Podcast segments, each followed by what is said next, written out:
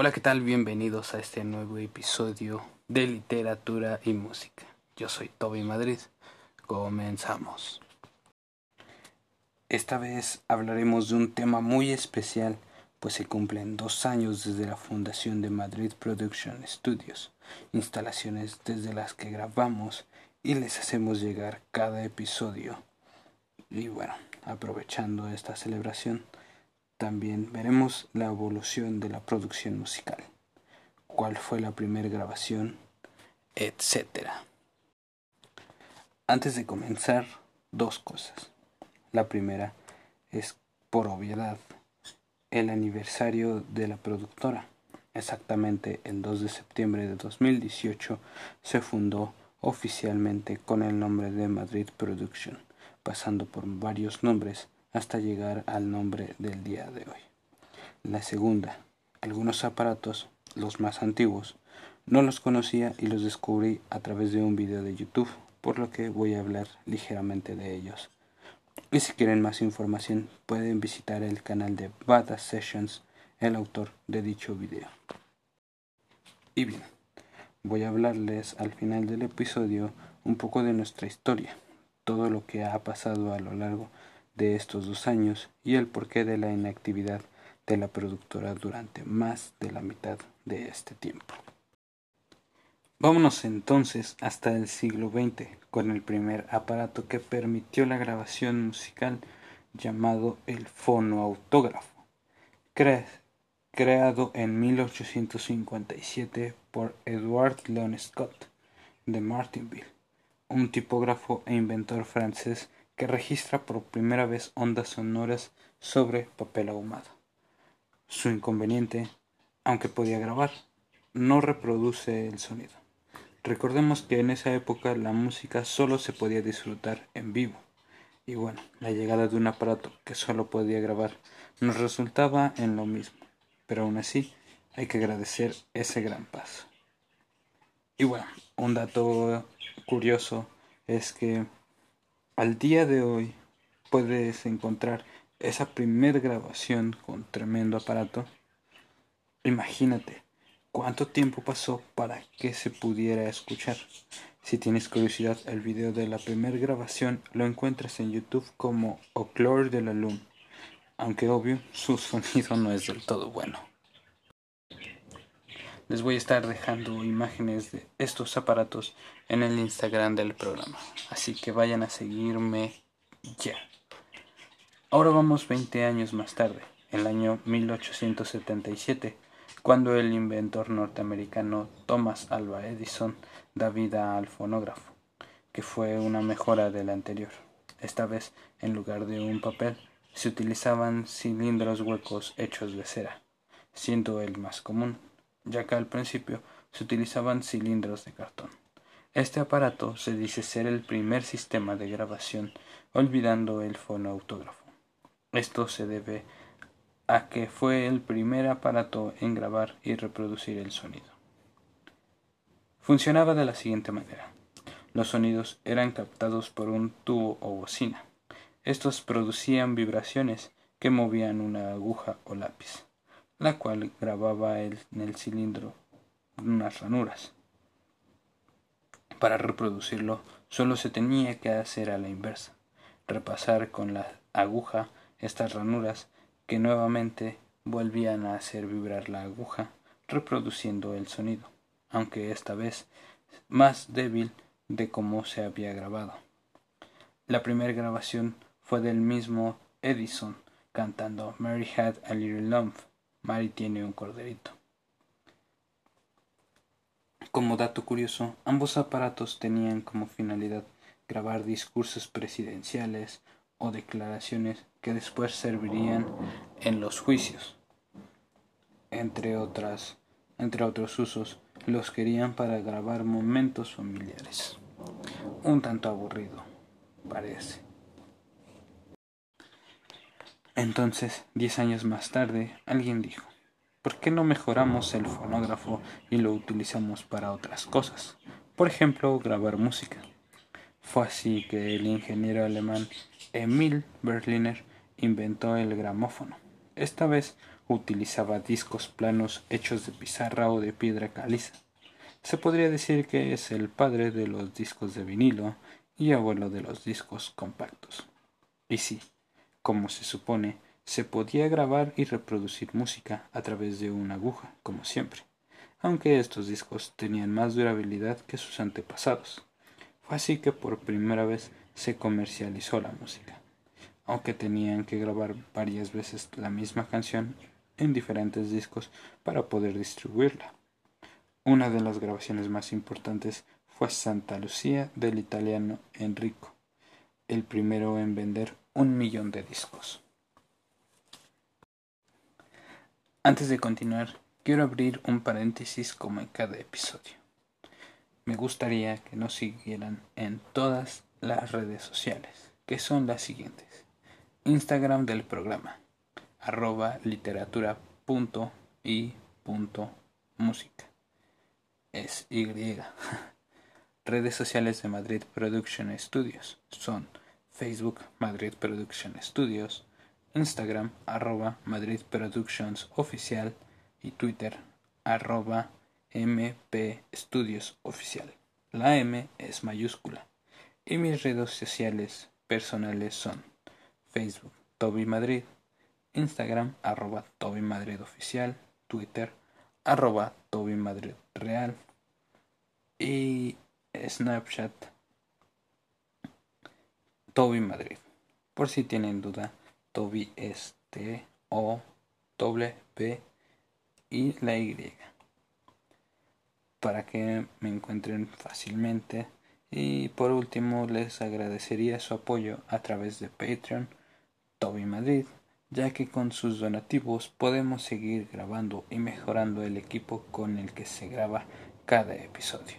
Ahora sí, continuemos. Nos brincamos hasta el siglo XX, donde la electricidad se une a la tecnología para revolucionar los gramófonos, facilitando la grabación y reproducción musical. La distribución en cadena es más fácil y no era necesario que los músicos tocaran una y otra vez la misma canción. Fue así que en 1925 llega el primer tocadiscos, el cual permitía la fácil reproducción de estos discos. Con el tiempo descubrieron el microsurco, el cual reduciría espacio entre grabaciones, llegando los primeros discos de larga duración conocidos como LPs. Pero también existían los singles que eran más pequeños, con la característica de que podías grabar por ambos lados del disco. Con cada evolución, bueno, es evidente que el material duraría más que el anterior, aunque no por mucho. Vayamos ahora a 1928, año en que el ingeniero alemán Fritz Fleumer inventó la cinta magnética, que era la manera más común de grabar música, aunque para esto se necesitaba el magnetofón que salió en 1934, gracias a la empresa alemana AEG.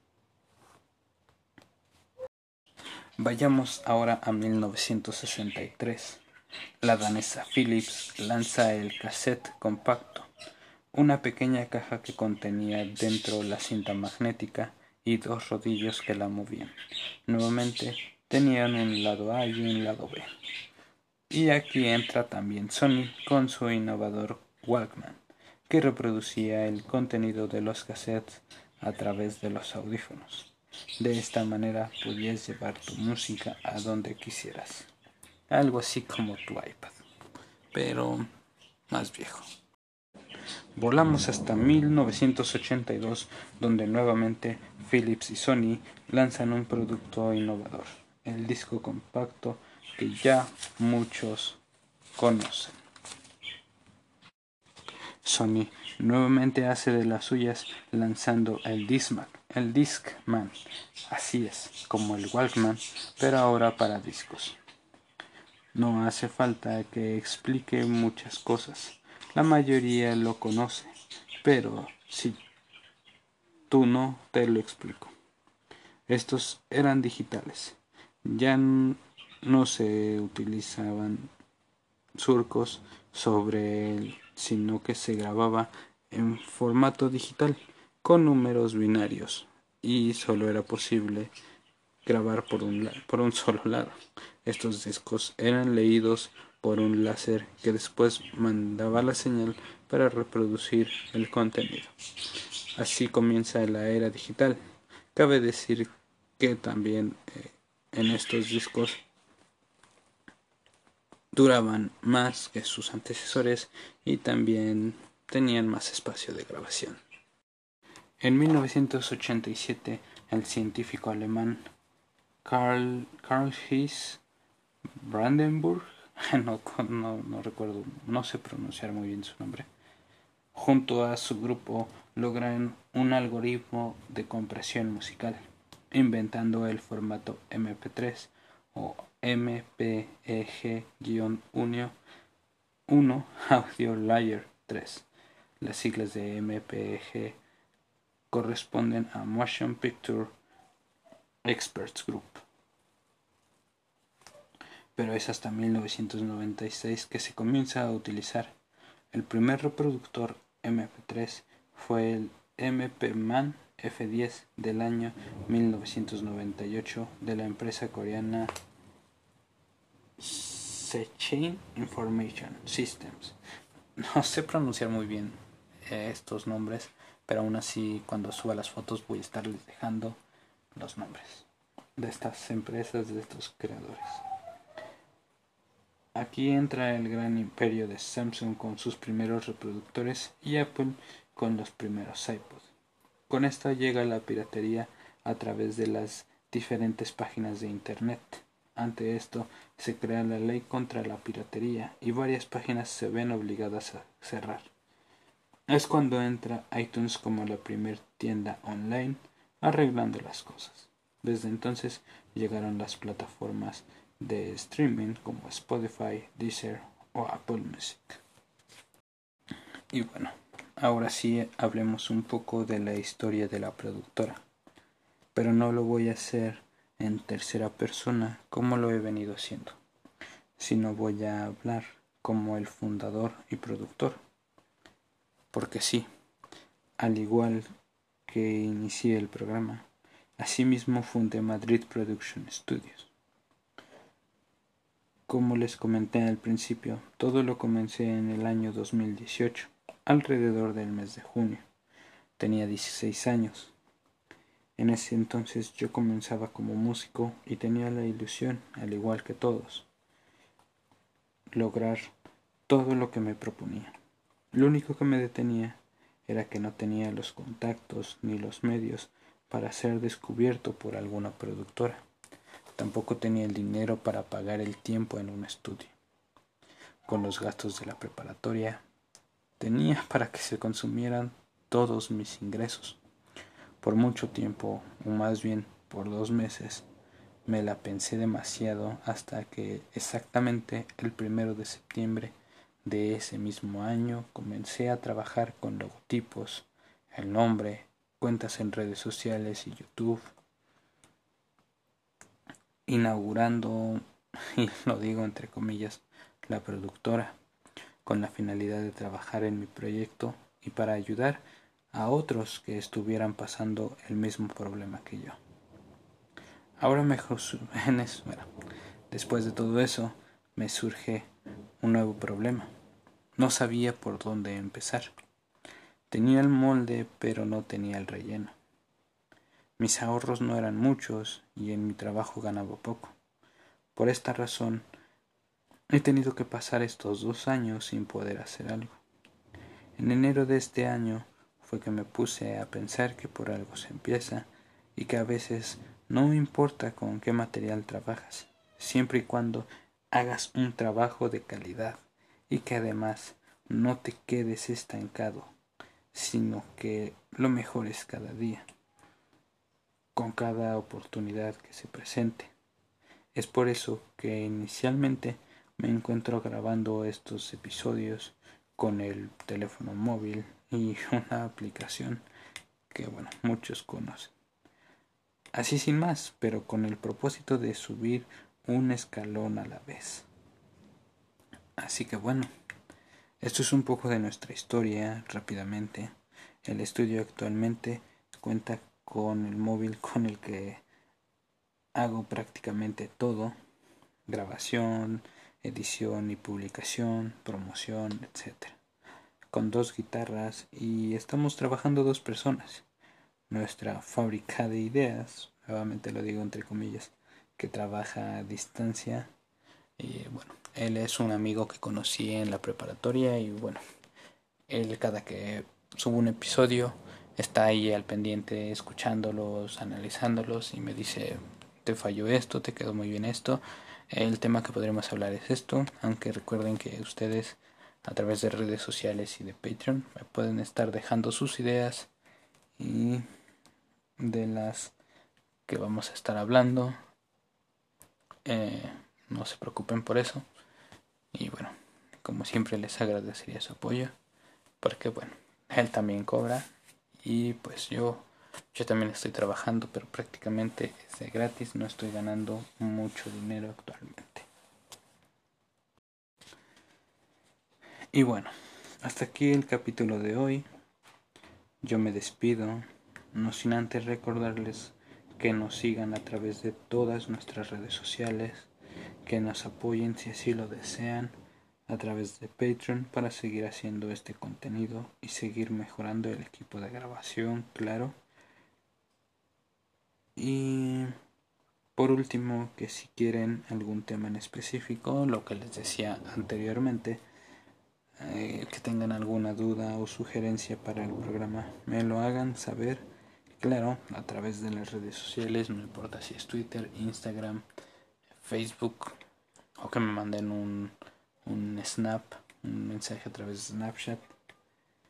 Y bueno, ahora sí me despido. Yo soy Toby Madrid. Nos escuchamos en el próximo episodio. Bye.